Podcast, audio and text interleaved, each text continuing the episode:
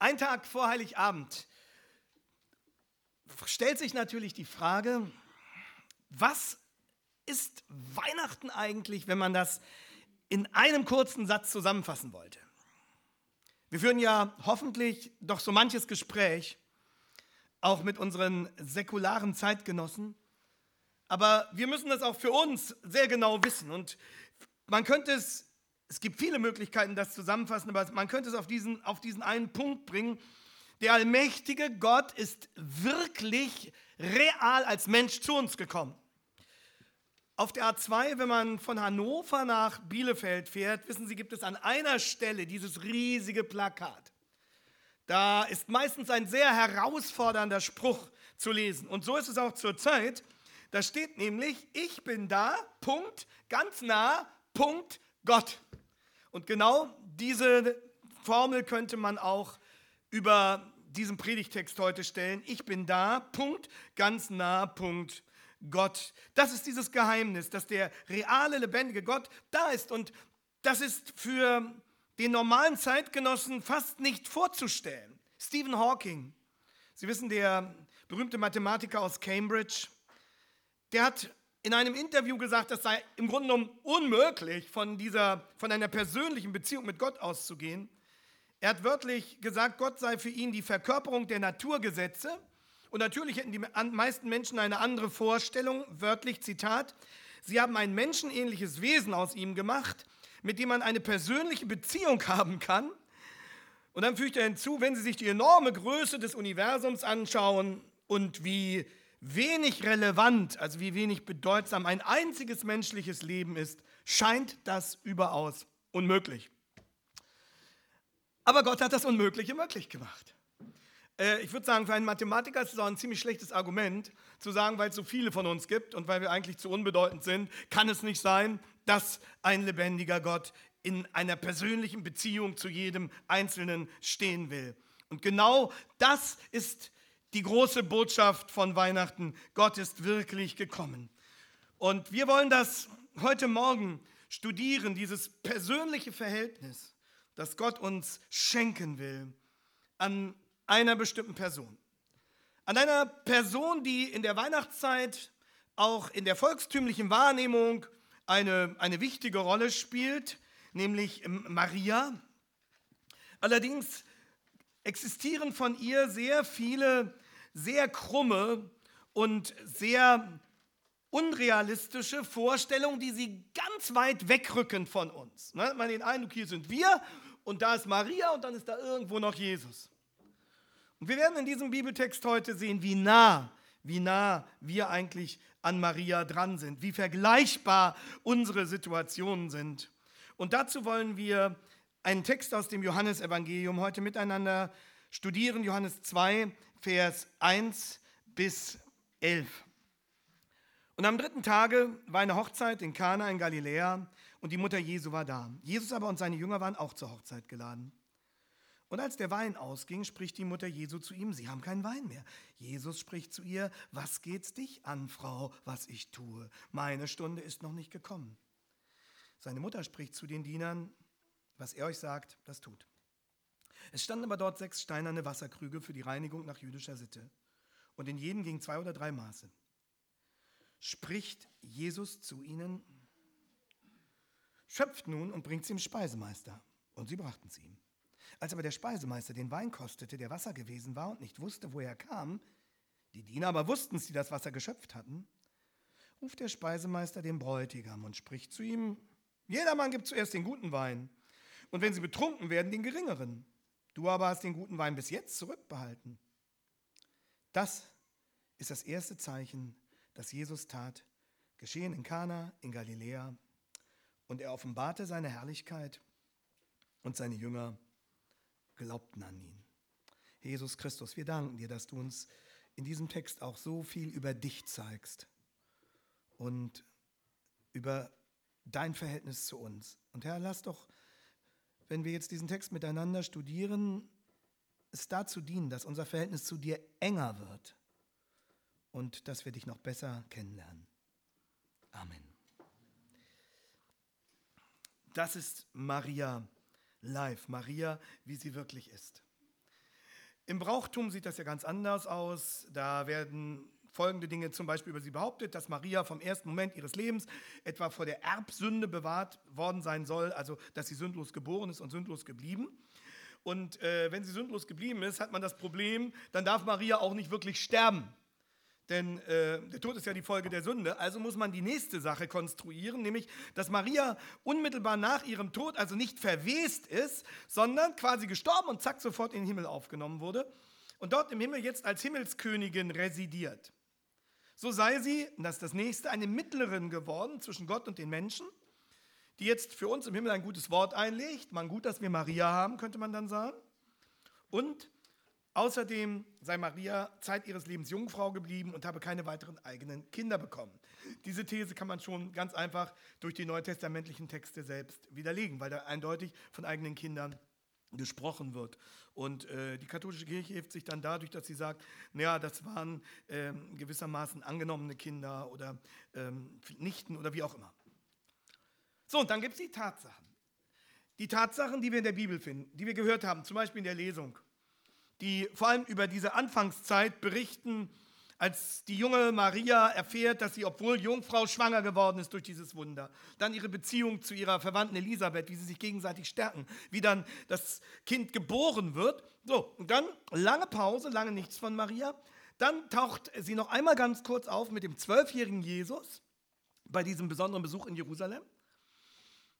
Und dann hören wir wieder lange nichts es ist offensichtlich für uns nicht so wichtig zu wissen, wie es dann weiterging mit Maria. Und dann taucht sie noch an einigen Stellen im Evangelium auf, so unter anderem auch hier. Was können wir von Maria lernen? Gott hat uns diese Texte ja nicht nur gegeben, damit wir sie richtig in die Geschichte einordnen, sondern weil wir ihn besser dadurch kennenlernen sollen. Was, was lesen wir hier? Eine ganz besondere Situation. Das muss für Maria nicht einfach gewesen sein. Überlegen Sie mal, inzwischen ist Marias Sohn ein erwachsener Mann. Sie hatte ihn unter dem Herzen getragen. Und Jesus war schon ein ganz normaler Junge, aber andererseits auch ein besonderes Kind. Weil, weil Jesus nie eine Sünde getan hat. Stellt euch mal vor, ihr hättet einen Bruder oder eine Schwester, die nie sündigen würden. Würden wahrscheinlich eure Eltern manchmal sagen, guckt dir den an, der ist auch immer lieb. Wäre gar nicht so schön. Deswegen kann man auch verstehen, dass äh, die Halbgeschwister von Jesus, also Jesus hatte ja Maria zur Mutter, aber nicht Josef zum Vater, weil Gott sein Vater war. Aber seine Halbgeschwister, die hatten Maria und Josef zu Eltern, dass die Jesus gar nicht unbedingt so sehr immer mochten. Weil er sagt, der wird immer gelobt, der ist immer der Brave und wir sind immer die Blöden. Ne? Also, und das war für Maria auch nicht so einfach, das einzuordnen. Sie hatte ihn gestillt, sie hat ihn herangezogen, sie musste Jesus lehren. Irre Vorstellung. Und doch wusste sie um dieses Geheimnis. Sie wusste, dass er Gottes Sohn ist. Und sie muss sich erstmal ganz schwierig zurechtfinden. Das müssen wir einfach verstehen. Und jetzt ist hier ist ein erwachsener Mann geworden und, und ihr Verhältnis zu ihm muss einfach geklärt werden. Und Maria rückt in ihrem Verhältnis zu Jesus jetzt immer mehr gewissermaßen an, an unsere Seite. Und deswegen lernen wir hier etwas über, über unser Verhältnis zu Jesus. Ähm, und wenn Sie, wenn Sie eine Überschrift über diesen Text schreiben wollen, dann schreiben Sie drüber unser Verhältnis zu Jesus, Gedankenstrich, ein Geheimnis. Unser Verhältnis zu Jesus, ein Geheimnis. Hier in Kapitel 2 beginnt der öffentliche Dienst unseres Herrn. Und das erste Ereignis, bei dem Jesus seine Ausnahmestellung beweist, also man kann sagen, der, der Ausgangspunkt seines öffentlichen Dienstes ist ausgerechnet eine Hochzeit, auch auffällig. So bekennt sich der Herr zur Schöpfungsordnung seines Vaters. Ausgerechnet eine Hochzeit. Ja? Johannes der Täufer war ein anderer Typ. Das war ein Asket in der Wüste mit diesem Kamelhaarmantel und der sich von Heuschrecken und Honig ernährte und so. Das war eine ganz andere Geschichte. Aber Jesus beginnt mit einer Hochzeit. Und Johannes berichtet diesen Anfang, wenn, wenn Sie das lesen, fast beiläufig. Und am dritten Tag war eine Hochzeit in Kana in Galiläa. Kana etwa 14 Kilometer nördlich von Nazareth. Also in Nazareth lebte die Familie Jesu und zwischen Kana und Nazareth bestand manchmal so eine gewisse Lokalrivalität. Ich weiß nicht, vielleicht gibt es das hier in Bielefeld auch so Ortsteile, die sich so ein bisschen kritisch beäugen und einer will immer besser sein als der andere. In, in Kapitel 1 hatte Johannes schon von diesem Nathanael erzählt. Ne? Jesus aber und seine Jünger waren auch zur Hochzeit geladen. Nathanael war ein junger Mann, der in Kana zu Hause war. Er war Jesus begegnet auf dem Weg von Jerusalem zurück nach Nordisrael. Und dabei hatte Nathanaels Leben eine völlig neue Wendung bekommen. Er lebte dort. Und, und die ersten Worte von Johannes 2 erinnern nochmal an diese Begegnung mit Nathanael vor zwei Tagen. Deswegen steht das hier. Vorher wird berichtet über die Begegnung zwischen Jesus und Nathanael, könnt ihr in Kapitel 1 nochmal nachlesen. Und darauf bezogen heißt es dann, und am dritten Tag war eine Hochzeit in Kana in Galiläa. Die Mutter Jesu war da, Jesus aber und seine Jünger, also bis zu dem Zeitpunkt sind das Andreas, Simon, Philippus, Nathanael und Johannes, waren auch zur Hochzeit geladen. Woher die sich kannten, wissen wir nicht genau. Äh, die Brautleute dürften irgendwie zum Bekanntenkreis der Familie gehört haben. Maria hat wahrscheinlich in der Küche mitgeholfen, so wie viele von Ihnen das auch gemacht haben, schon bei Hochzeiten, einfach in der Küche mitgeholfen, bei den Verwandten, das macht man eben so. Jedenfalls, und das ist interessant, hatte Maria einen guten Überblick über die Getränkreserven. Hochzeiten in Israel sind ja ein Großereignis gewesen zumindest, zum Teil auch noch heute. Man feierte da nicht nur ein, zwei, drei, vier Tage, ihr müsst euch vorstellen, man feierte oft eine ganze Woche. Stellt euch mal vor, die Jungs kriegen ganz große Augen, eine ganze Woche Hochzeit feiern. Da wird natürlich eine Menge gegessen und auch eine Menge getrunken. Und da kann es schon mal passieren, dass den Leuten der Wein ausgeht. Das ist ja auch eine Kostenfrage. Aber stellt euch vor, bei, gut, bei vielen Hochzeiten gibt es keinen Wein. Ähm, da gibt es dann, ah, wie heißt dieses spezielle Cola-Getränk, dieses gemischte, dieses besondere?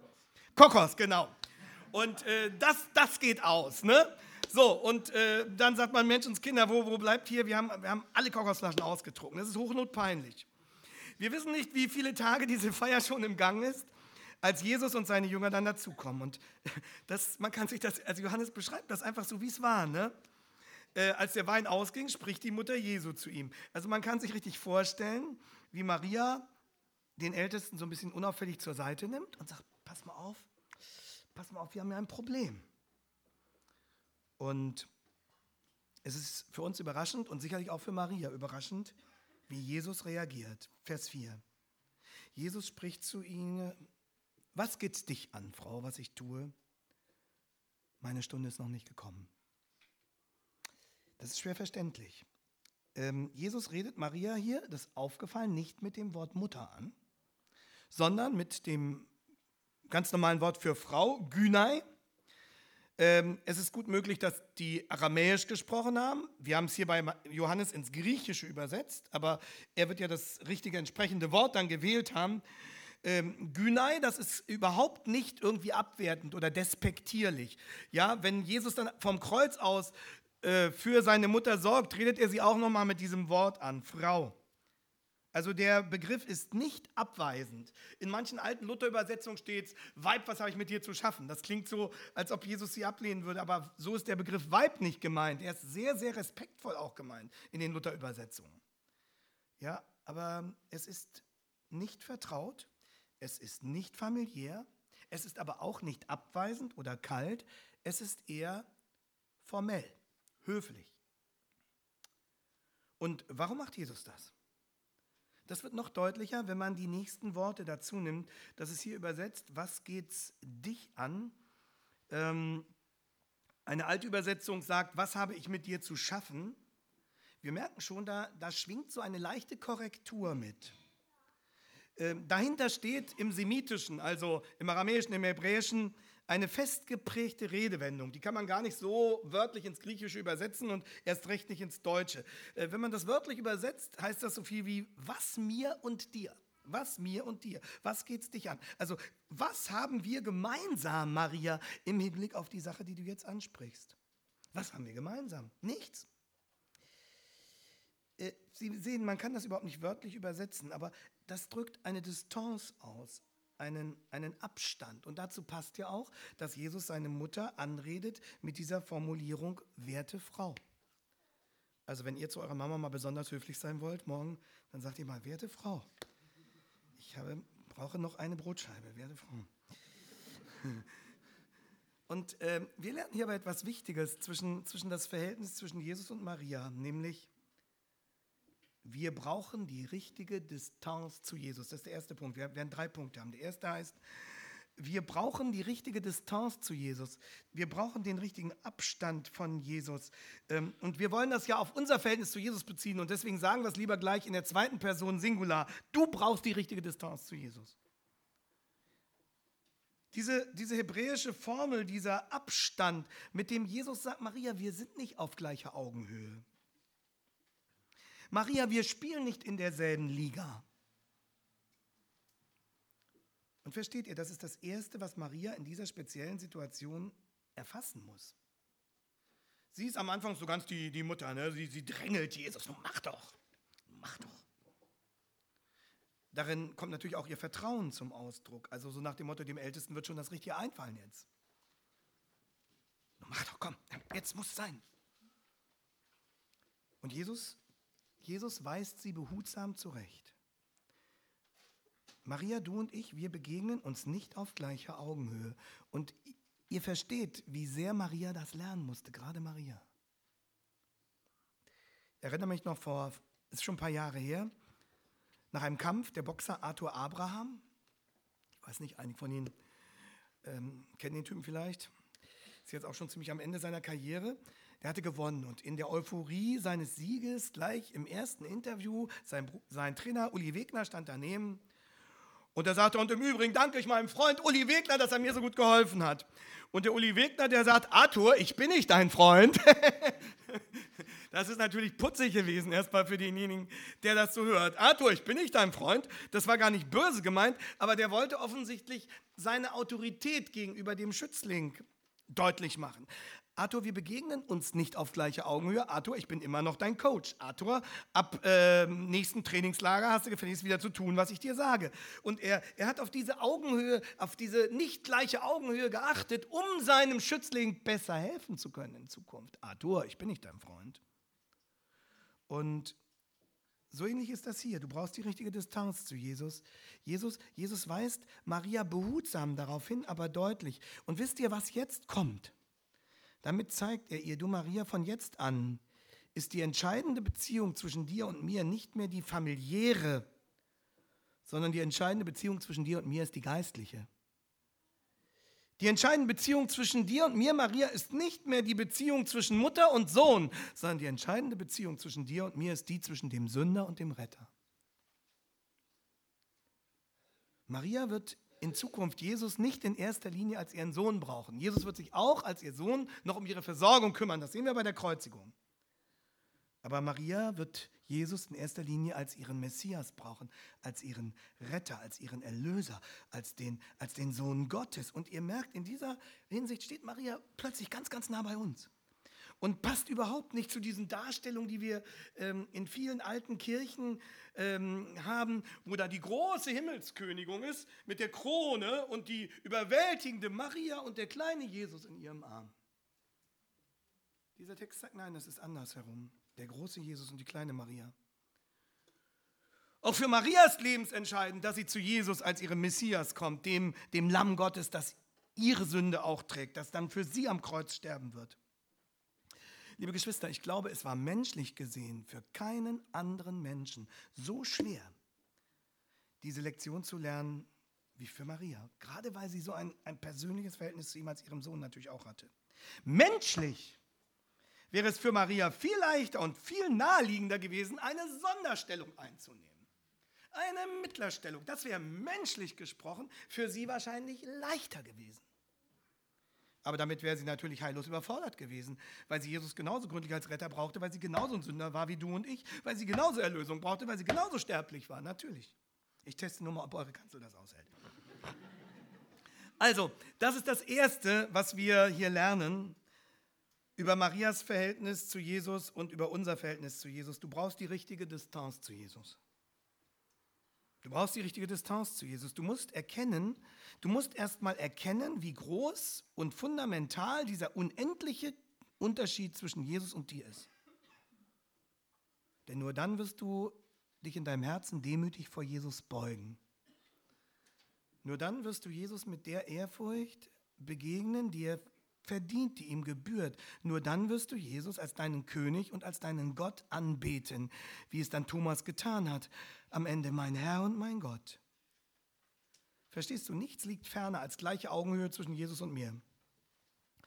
Und auch hierhin gehört, was schon im Predigerbuch im Alten Testament steht, Kapitel 5, Vers 1, sei nicht zu schnell mit deinem Munde, denn Gott ist im Himmel und du bist auf der Erde.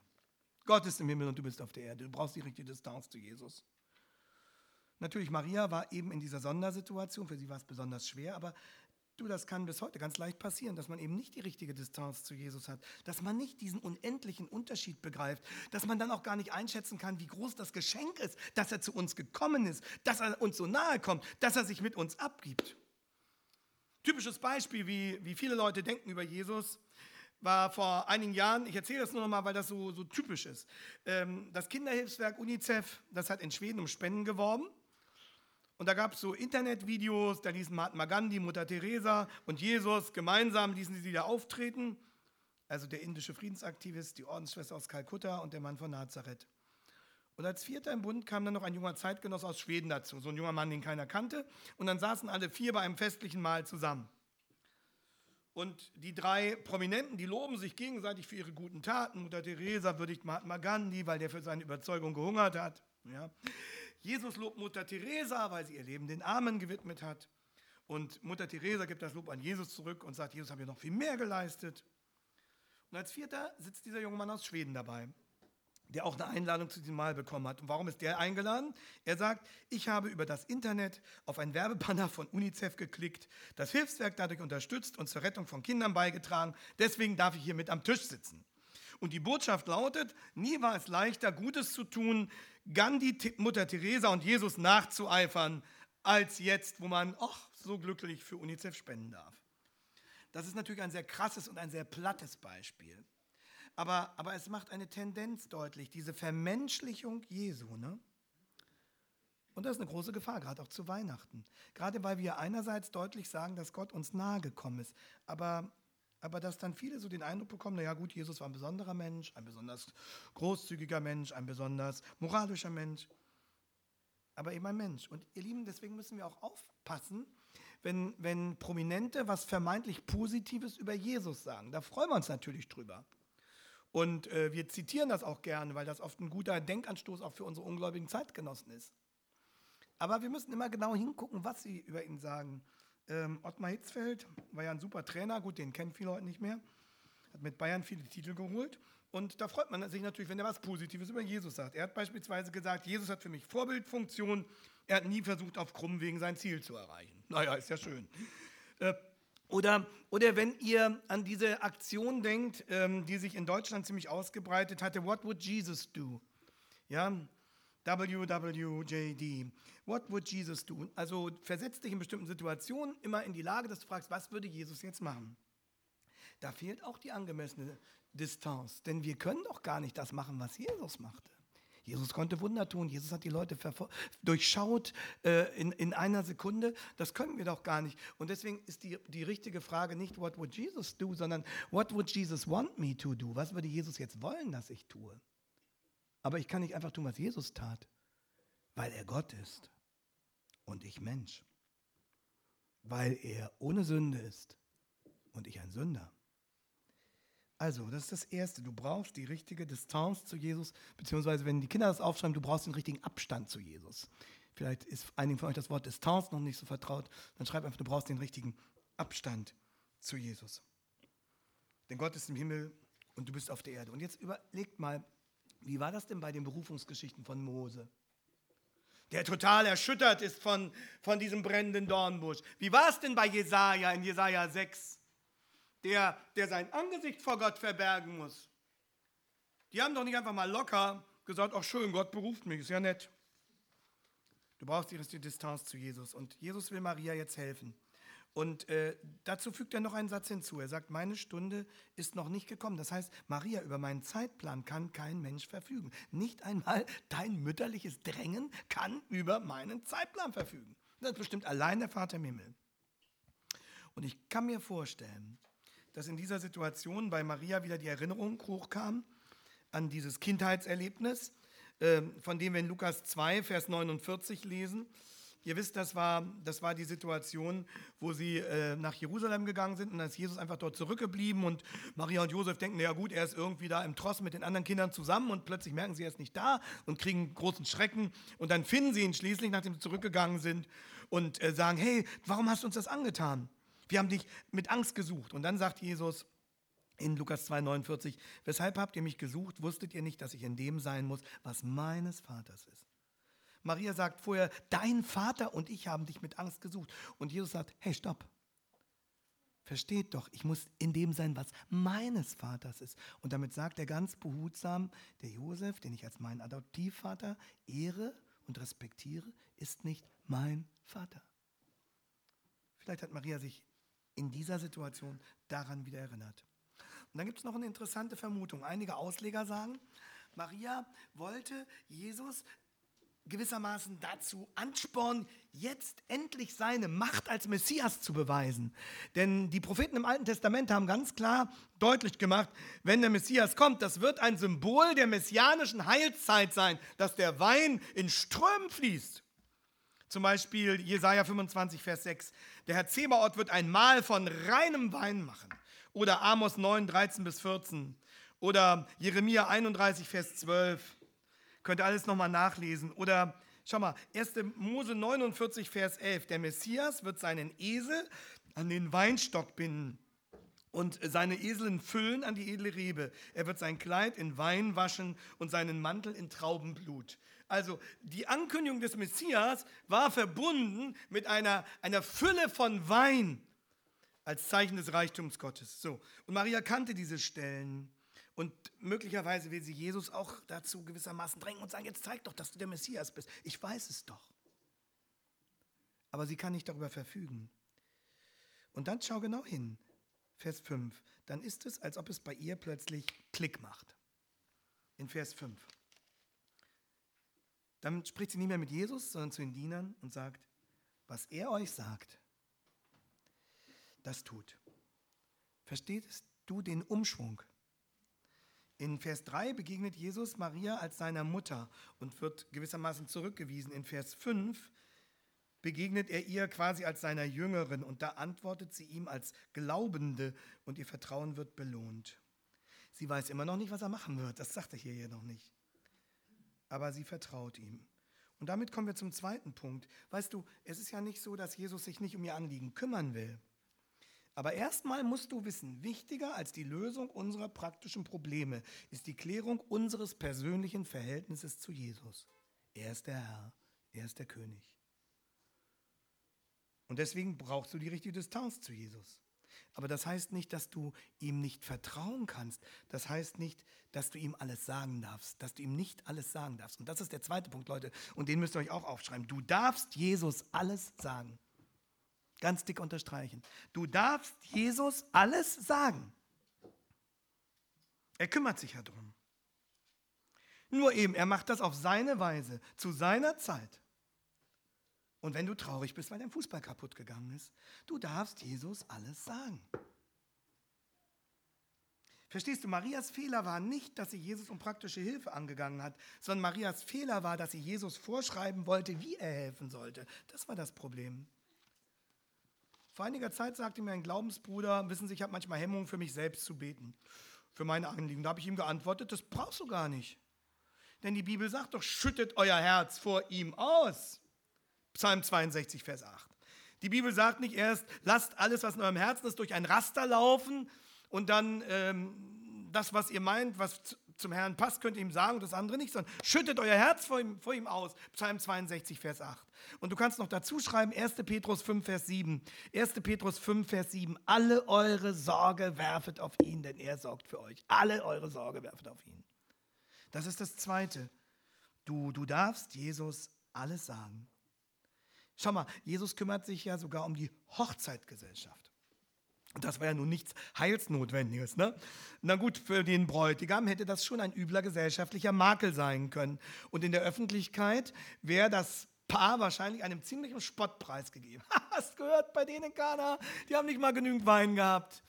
Am Ende ging ihnen der Stoff aus. Ja? So, und ähm, Jesus kümmert sich, ja, Jesus kümmert sich auch um unsere praktischen Nöte, das sehen wir hier. Und verstehst du, wer Wasser zu Wein verwandelt, der kann auch ganz andere Dinge ändern. Du kannst Jesus alles sagen. Und wir sehen hier, zu diesem Alles gehört eben auch das Irdische, auch das Irdische. Die Sorge um deine Gesundheit, die Angst, was aus den Finanzen wird im nächsten Jahr, wie es in der Schule weiter, weitergeht, ob, ob, ob mit, dem, mit dem Klassenlehrer das immer noch so, ah, so schwierig wird und ob der jemals kapiert, was ich für ein kluger Kerl bin. Kannst ihm alles sagen. Und äh, Walter Lüthi hat gesagt, wenn Jesus sich schon um eine Hochzeit kümmert, dann kümmert er sich auch um unsere Ehen. Kannst ihm alles sagen. Ja, du weißt, wie schwierig es momentan ist. Es ist so, ah, wir kommen gar nicht mehr so richtig in innige Gespräche hinein. Hilft doch, hilft doch, dass, dass es wieder, wieder inniger wird. Herzlicher, geduldiger. Verstehst du, es ist kein Zufall, dass das erste Zeichen bei einer Hochzeit passiert. Und derjenige, der Wasser zu Wein verwandelt, der kann auch Menschenherzen verwandeln. Das will er noch viel lieber. Das gehört also auch zum Geheimnis unseres Verhältnisses zu Jesus. Du darfst Jesus alles sagen. Das erste war, du brauchst die richtige Distanz zu Jesus, den richtigen Abstand zu Jesus. Und das zweite, du darfst Jesus alles sagen. Und jetzt guck hin das dritte.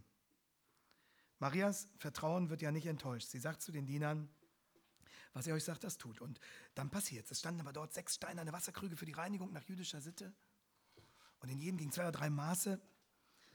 Und, und dann passiert das, was, was uns so vertraut ist, was ihr auch in euren Kinderbibeln immer so schön beschrieben habt, wie die dann das Wasser reinfüllen und plötzlich ist da der feinste Wein drin. Und das ist das dritte und letzte, was du heute mitnehmen sollst. Du kannst mit Jesu Schöpfermacht rechnen. Du kannst mit Jesu Schöpfermacht rechnen in deiner Situation. Hier in Kana beantwortet Jesus noch nicht alle Fragen, aber hier blitzt bereits auf, was Johannes in seiner kurzen Weihnachtsgeschichte am Anfang seines Evangeliums gesagt hat, in Johannes 1, Vers 14. Ähm, das Wort wurde Fleisch und wohnte unter uns, also Gott wird Mensch und, und lebt unter Menschen. Und dann kommt dieser, dieser Hammersatz, und wir sahen seine Herrlichkeit. Und wir sahen seine Herrlichkeit. Das wird dann auf dem Friedhof in Bethanien in Kapitel 11 wieder gesagt werden und sie sahen seine Herrlichkeit. Das heißt, sie sehen noch nicht die ganze Macht und Größe Jesu, aber, aber sie bekommen einen, einen ersten Blick auf, auf seine Herrlichkeit, auf seine Größe, auf seine Macht. Und du darfst genauso mit Jesu Schöpfermacht rechnen. Und das ist das erste Zeichen. Johannes berichtet ja von sieben großen Zeichen, die Jesus getan hat um zu sagen, es ist alles da, es ist vollständig. Und ich wähle jetzt diese sieben, gerade diese sieben aus, die symbolische Zahl sieben, um euch an diesen Beispielen deutlich zu machen, was Jesus in großem Umfang gemacht hat. Und immer wieder wird deutlich, du kannst mit Jesu Schöpfermacht rechnen. Und du musst dir das klar machen. Der allmächtige Gott, der sich in der Krippe zum kleinen Kind macht, der kommt zwar äußerlich arm, aber es gehört ihm doch alles.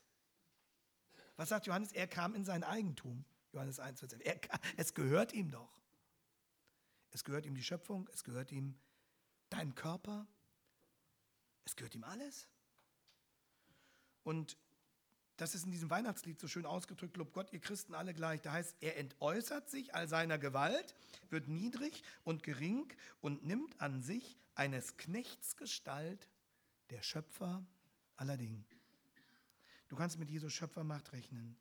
Hier in Kana, an diesen sechs Wasserkrügen, steht der Schöpfer aller Dinge. Überleg mal, er hat das Element geschaffen. Er kann das Element auch beherrschen. Und diese sechs riesigen Wasserkrüge, die zeigen uns übrigens, wir befinden uns in einem frommen jüdischen Haus. Da gab es sehr strenge Regeln, wie man sich die Hände zu waschen hatte und so weiter. Das gehörte damals eben zur jüdischen Tradition dazu. Und deswegen da diese, diese Wasserkörbe. Und jetzt stellt euch mal vor, wie riesig die waren. Also, in einen solchen Wasserkorb gehen in der Regel zwei bis drei Maß rein. Ein Maß ist nicht diese bayerische Maß, die es beim Oktoberfest gibt, sondern ist noch vielmehr ein Maß, äh, sind 40 Liter. Wenn du jetzt denkst, dass in so einen Krug zwei bis drei Maß reingehen, also 40 mal drei sind roundabout 120 Liter. Also ein Krug 120 Liter. Sechs Krüge 120 mal sechs ist wie viel? Kommt im nächsten Schuljahr. 720. So, war ja für mich leicht. Ne? Ich hatte, konnte es mir ja vorher überlegen. Also ähm, zwei bis drei Maß, also 600 bis 700 Liter. Überlegt euch mal.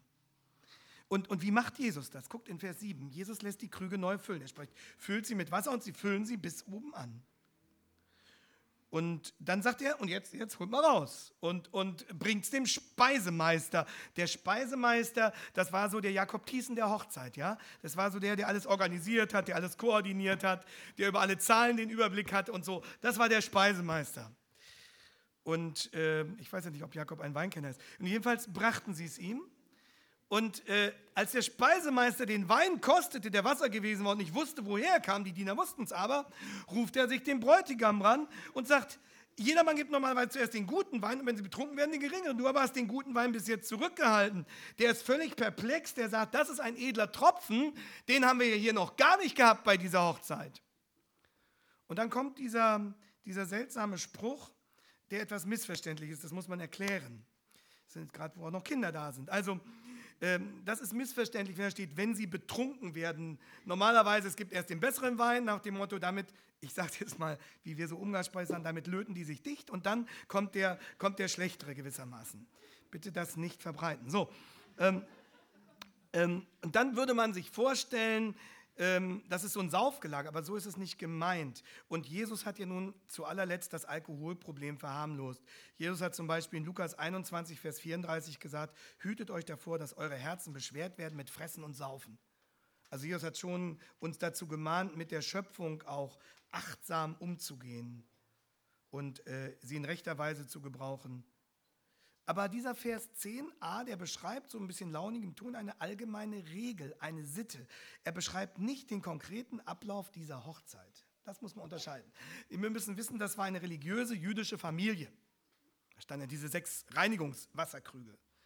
Aber es ist offensichtlich so, dass er hier in launigem Ton eine allgemeine Sitte beschreibt. Erst kommt der Gute und wenn die Leute dann nicht mehr ganz so feinfühlig sind, gewissermaßen der Schlechtere. Warum zitiert Johannes das? Weil das die Qualität des Weines beweist. Jesus ist der Schöpfer. Er ist perfekt. Jesus macht keine halben Sachen. Merkt ihr das? Du kannst mit Jesu Schöpfermacht rechnen. Der Schöpfer aller Ding.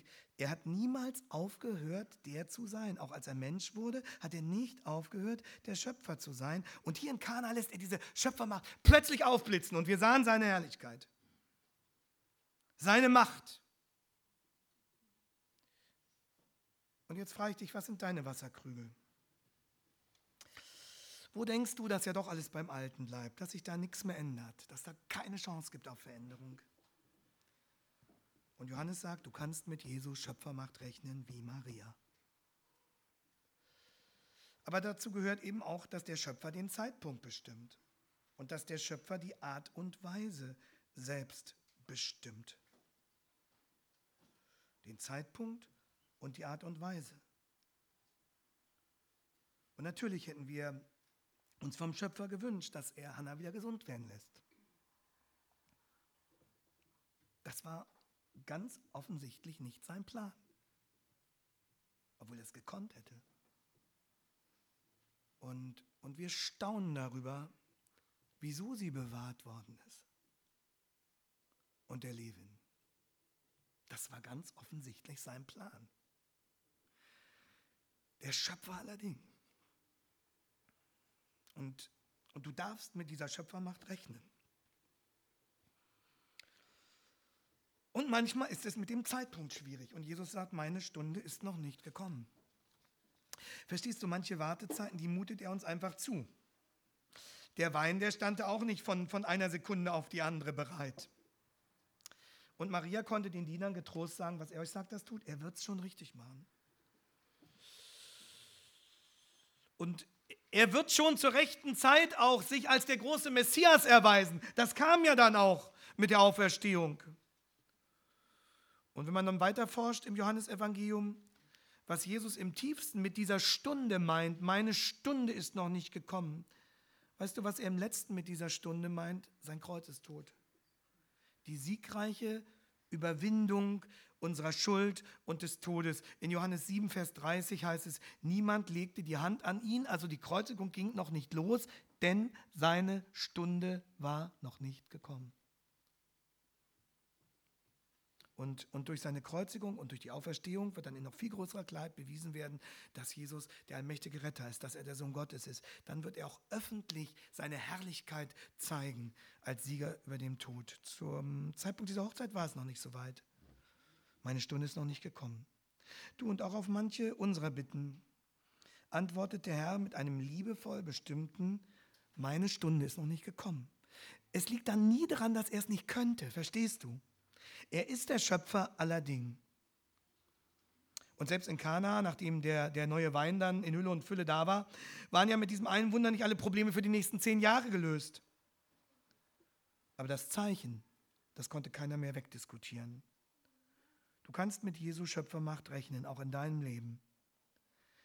Das Zeichen selbst ist ja noch nicht das Endgültige noch nicht das Letzte. Es ist ein Zeichen, nicht mehr, aber auch nicht weniger. Es ist die Versicherung, dass der Herr zu seiner Zeit auch das Letzte bringen wird. Es ist ein Zeichen. Und dieses Zeichen ist wie ein Scheck, den er dir in die Hand gibt und sagt, das ist mein Unterpfand, es wird alles gut werden. Alles. Am Ende mache ich alles gut. Und Walter Lüthi hat über diesen, über diesen Text sehr treffend gesagt, das ist ein, ein Schweizer Prediger, ein berühmter Schweizer Prediger gewesen in der zweiten Hälfte des 20. Jahrhunderts, der hat gesagt, der Stand des Christen ist zwischendrin, zwischendrin. Das heißt, die Vollendung steht noch aus, aber die Veränderung hat bereits begonnen. Die Vollendung steht noch aus, aber die Veränderung hat bereits begonnen. Das ist genau unsere Situation, Leute. Aber weil die Veränderung begonnen hat, darfst du hundertprozentig sicher sein, wenn du zu Jesus gehörst, dass die Veränderung auch zur Vollendung führen wird. Und guck dir diesen Satz genau an. Meine Stunde ist noch nicht gekommen. Da sagt Jesus nicht, also ob meine Stunde jemals kommt, ist ungewiss. Das sagt er nicht. Sondern er sagt, meine Stunde ist noch nicht gekommen, Klammer auf, aber sie wird ganz bestimmt kommen. Sie ist noch nicht gekommen, aber sie wird ganz bestimmt kommen. Du kannst dich hundertprozentig darauf verlassen. Auch das gehört zum Geheimnis unseres Verhältnisses zu Jesus. Und wenn man das alles zusammennimmt, was wir heute gesehen haben, ihr Lieben, dann, dann stellen wir zu unserer Überraschung fest, wir mit unserer Situation sind ganz erstaunlich nah dran an Maria. Und unser Verhältnis zu Jesus ist ihrem Verhältnis zu Jesus sehr viel ähnlicher, als wir es vorher gedacht hätten. Vor einigen Jahren habe ich schon mal über diesen Text gepredigt und da hat dann jemand mir hinterher, der das gehört hatte, folgende Mail geschrieben um, um das zu bestätigen, dass das wirklich so ist mit Jesus und dass man in diesem Zwischendrin lebt. Da schreibt er ganz konkret, habe ich es in den zurückliegenden Wochen und Monaten gesehen, wie Jesus als der Schöpfer handeln kann. Mitte des Jahres war die Bewegungsfähigkeit meiner rechten Hand sehr eingeschränkt. Nach Konsultation bei Ärzten war schließlich der Neurologe zu der Diagnose beginnende ALS gekommen. Ich bekam sofort das einzig zugelassene Medikament, war dann aber es war dann aber wenig tröstlich, als ich im Internet las, dass dieses Medikament eine durchschnittliche lebensverlängernde Wirkung von drei Monaten habe. Auch hatte ich die Auswirkungen dieser Krankheit plastisch vor Augen, da meine Frau an Multipler Sklerose in der schwersten Form erkrankt war und schließlich an einem Bissen Essen erstickt ist. All dies habe ich vor Jesus gebracht, mit der Bitte um Kraft zu haben für diese Situation und dass er meinen Glauben stärken möge. Und danach erst hatte ich den Mut, ihn als den Schöpfer, der jede einzelne Nervenzelle und jeden Eiweißbaustein in mir geschaffen hat, zu bitten, die Krankheit wegzunehmen oder aber der Pflegebedürftigkeit eine andere Richtung zu geben. Nach nunmehr zwei Klinikaufenthalten hat man keine Progredienz mehr festgestellt. Also die Krankheit ist nicht schlimmer geworden. Sie muss weiterhin unter klinischer Kontrolle bleiben. Die Ärzte sagen, jetzt wollen wir hoffen, dass es so bleibt. So werde ich Jesus immer wieder meine Wasserkrüge hinstellen. Aber im Wissen darum, wenn dann einmal kein Wein drin ist, dass er es noch viel besser mit mir vorhat. In dieser Zuversicht grüße ich Sie. Versteht ihr, das ist, das ist die, die Situation. Wir dürfen Jesus immer wieder unsere Krüge hinstellen und wir dürfen wissen, dass er es richtig macht und dass er alle Macht hat. Und wir dürfen ihn auch inbrünstig bitten. Und wie, wie inbrünstig haben wir doch gebetet, dass, dass der Herr so sie Schritt für Schritt wieder zu alter Stärke zurückführen möge. Und und wie viel, wie viel, wie viel Hilfe haben wir da auch schon erleben dürfen. Und so, so stehen wir in diesem Zwischendrin als seine Kinder, aber wir sind, wir sind sicher, wir, wir, sind, wir sind geborgen. weil wir wissen, dass unser Herr alle Macht hat und dass er immer alles richtig macht. Und deswegen nimm das mit, wenn du dann später wieder nach Hause gehst, dass du zu Jesus ein ganz ähnliches Verhältnis haben kannst, wie wir das hier bei Maria sehen.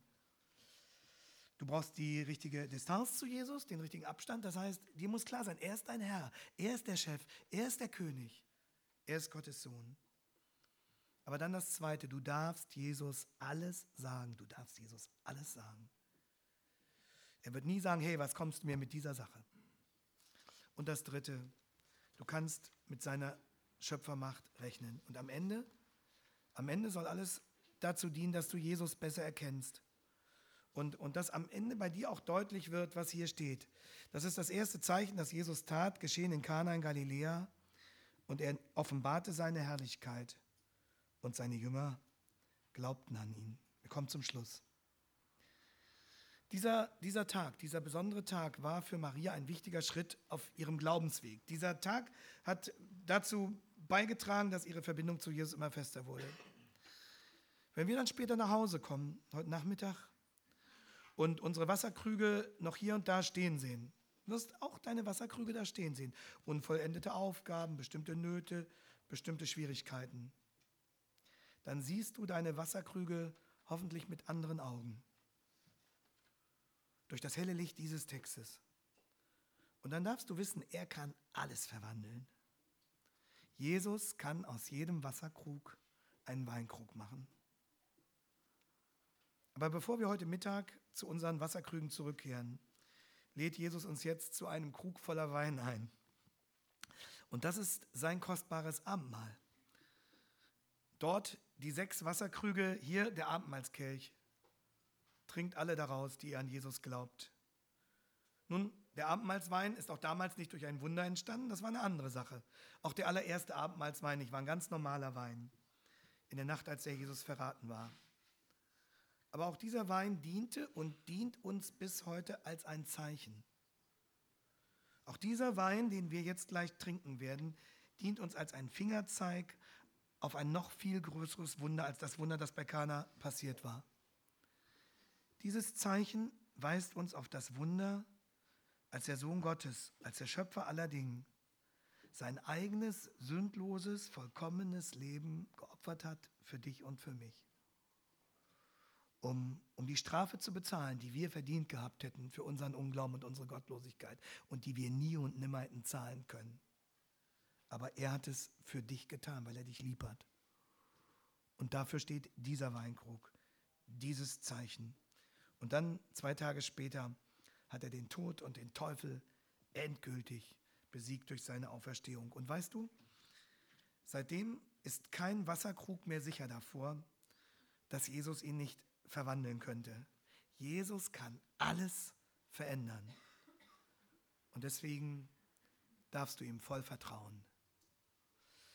Herr Jesus Christus, danke, dass das wahr ist. Und danke, dass wir so nah zu dir sein dürfen obwohl du Gott bist und wir zerbrechliche, sündige Menschen. Aber danke, dass wir uns bergen dürfen in dir, dass wir dir alles sagen dürfen, dass wir, dass wir wissen dürfen, du hast alle Macht im Himmel und auf Erden. Und ja, Jesus, du, du lässt manches geschehen und du tust auch manches, was wir einfach nicht verstehen können, weil wir, weil wir so klein sind und so, so begrenzt noch hier auf dieser Erde. Aber danke, dass, dass du immer das Richtige tust. Und dass es wahr ist, dass denen, die dich lieb haben, alle, alle, alle Dinge zum Besten dienen müssen. Wir wollen dir vertrauen und wir wollen dich wirklich ehren mit unserem ganzen Leben. Und so befehlen wir uns unter deinen Schutz. Du lieber guter Herr. Amen.